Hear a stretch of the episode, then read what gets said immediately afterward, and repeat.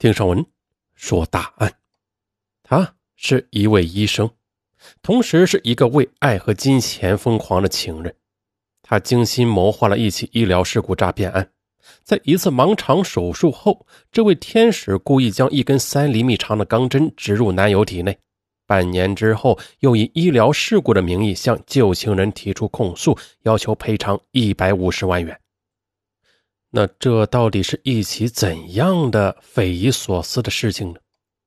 二零零七年九月，四十三岁的江西南昌县某医院内科主任田进为提升副院长而被派到了省城第三人民医院内科进修。可是田进到了第三人民医院后不久，就发现自己有点不适。县级医院里每天都有护士为患者量血压的，而第一人民医院则规定是由医师测量。进修人员还必须严格要求书写各种病历，三级查房制度就更为严格了。让未来副院长最烦恼的是啊，过去在县医院他是权威，可是在这家省内知名的大医院里，他却没有自主性了，行事为人都小心翼翼。田进他情绪低落的度过了两个多月。十一月中旬，周日夜晚，为了准备明天一大早病例讨论的田进来到了医院加班。此时，值班的实习医生白小姐来到他身边说：“田老师，您的业务能力真强，真希望以后我能得到您的指导。”面前秀丽女孩钦佩的目光让低落的田进很受用。此后啊，白小姐经常向他请教。两人呢，自然是越走越近。在交往中，田进得知，1981年出生的白小姐生长于湖南郴州的普通农户家。2005年7月，她从长沙某医学院毕业后，应聘到南昌实习。田进经常鼓励白小姐：“好好干，我会把这些年积累的医学知识都传授给你的。”大为感动的白小姐开始亲切地称呼田进为“田哥”。十二月九日，白小姐主动的约田进吃晚饭。田进好奇的问：“哎呦，今天是什么特殊的日子呀？”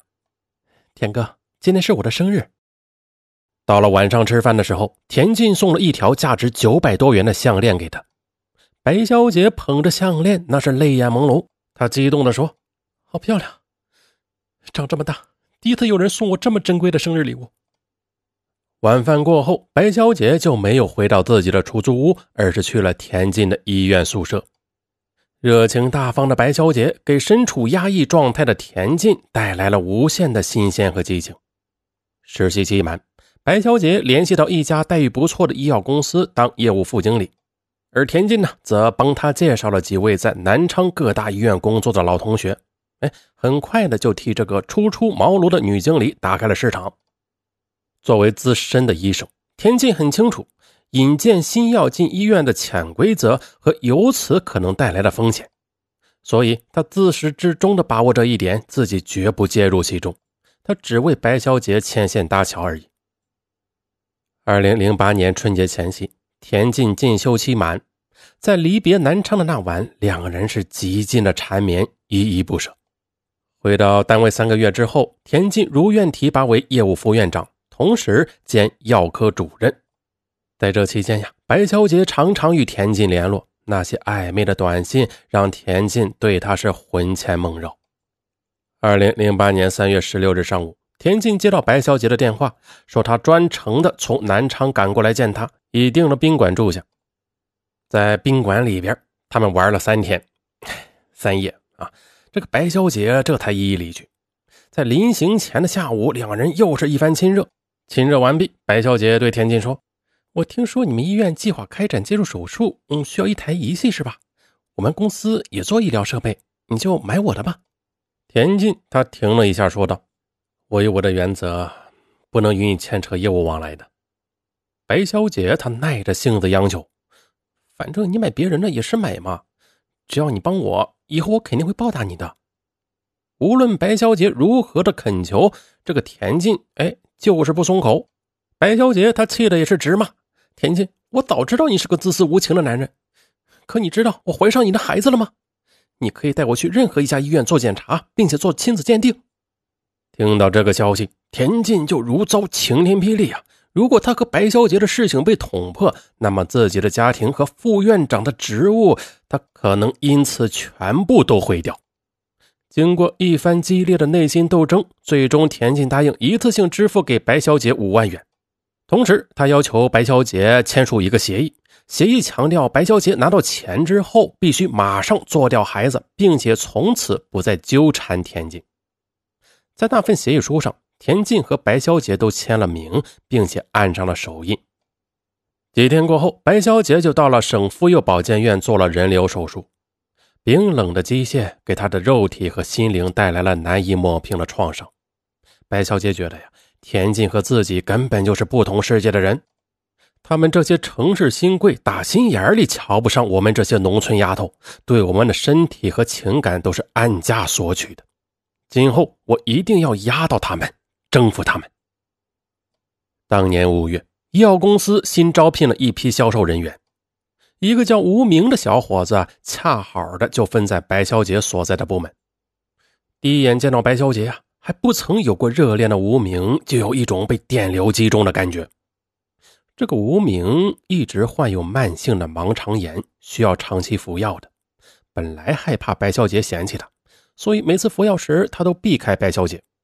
可是没想到，在一次意外让白小姐知道了他的病情。但是啊，自此后，白小姐对他反而是格外的关心，还主动的与他拉近距离，这让无名受宠若惊。但是他却不敢有任何举动。倒是白小姐主动的对无名说。你身体不好，又孤身一人在外，就让我来照顾你吧。无名他自然是欣喜若狂，一时间被白小姐的善良所感动了。他对白小姐更加的死心塌地。可是他哪里知道，此时白小姐心里的小算盘呢？果不其然呢，交往了一段时间后，白小姐她就急不可耐的对无名说：“哎，阿明啊，我有个挣钱的门路，保证我们能够尽快的过上衣食无忧的好日子。”看着无名疑惑的眼神，白小姐她不动声色的道：“你看啊，我们都是学医的，作为医生，你知道他们最害怕什么呀？”无名不加思索的说：“当然是怕医疗事故了，怕医治的病人来找麻烦嘛。”“嗯，对，你说的对。如果抓住医院的这一根软肋，让他们出点血，那简直是不费吹灰之力。”无名他还是不明白白小姐的意思。白小姐便附耳悄声地说：“你看，你现在患有盲肠炎，我陪你去医院做手术，回来后我再放根针在你肚子里，以后你找到医院向他们索赔就是了。”听到白小姐这么说，无名不由得全身直冒冷汗。不是，这怎么能行啊？这不是犯罪吗？白小姐她脸板了起来。切，原来你是这么懦弱的男人，看来你之前说的让我幸福的话都是骗人的。无名想了想，说：“不是，那针在我肚子里不是很危险吗？不会的，只要位置妥当，不会影响你身体健康的。再说，钱到手之后马上可以取出来。”无名为此想了一个晚上，最终下定了决心。二零零八年六月二十五日，无名在白小杰的陪同下来到田进所在的南昌县某医院，做了切除盲肠的手术。就在术后的第十五天夜里，在一家私人诊所的手术间，白小姐又为无名做了放针手术。她将男友的盲肠切口重新的割开，便将一根三厘米长的手术针放到了他的腹腔里。第二天起床，无名明显的感到自己行动困难了，根本不能静坐，一停下来就会疼得直掉冷汗。什么时候可以把针取出来？哎呀，你先别着急。若是敲诈早了，对你的身体没有产生什么严重的后果，最终索赔不了多少钱的。而且两个手术相隔时间太短，会让他们看出破绽的。无奈之下，咬牙坚持的无名企图通过药物治疗减轻痛苦。可是，不仅未减轻疼痛，又因为频繁的药物刺激影响了膀胱，造成了尿频、尿急等并发症。哎呀，这下啊，在精神和肉体上受到极大痛苦的无名，一下子就掉了二十二公斤。二零零八年九月二日，看到已经瘦得不成人形的无名，白小姐连忙的去了江西省人民医院，给他拍了 X 光片。